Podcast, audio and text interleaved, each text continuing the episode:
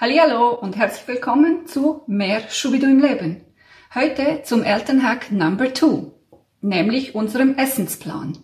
mein Name ist Sonja und ich will das Familienleben einfacher machen.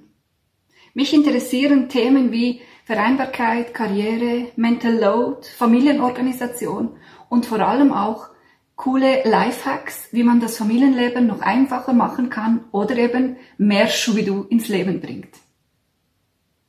Abonniere doch gleich jetzt den Channel, damit du keine unserer nächsten Folgen verpasst. Was soll ich heute kochen? Hm, was hatten wir gestern? Wer hat was gerne? Ach, das ist immer so eine Sache mit dem Essen. Doch wie können wir da mehr Schubidu reinbringen? Jetzt könnte ich dir einfach den Wochenplan vorschlagen. Das habe ich natürlich auch probiert.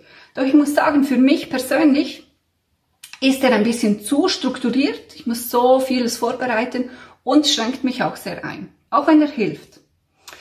Wir haben deshalb für uns einen Mittelweg entwickelt oder erfunden, und zwar das Tagesessen.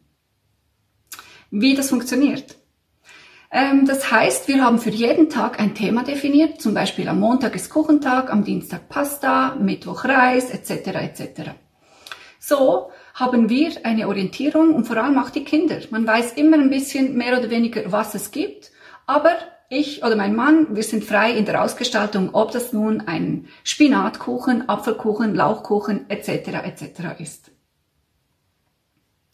Das hilft uns sehr, gezielter einzukaufen und auch alles zu kochen, was wir geplant haben. Wie macht ihr es?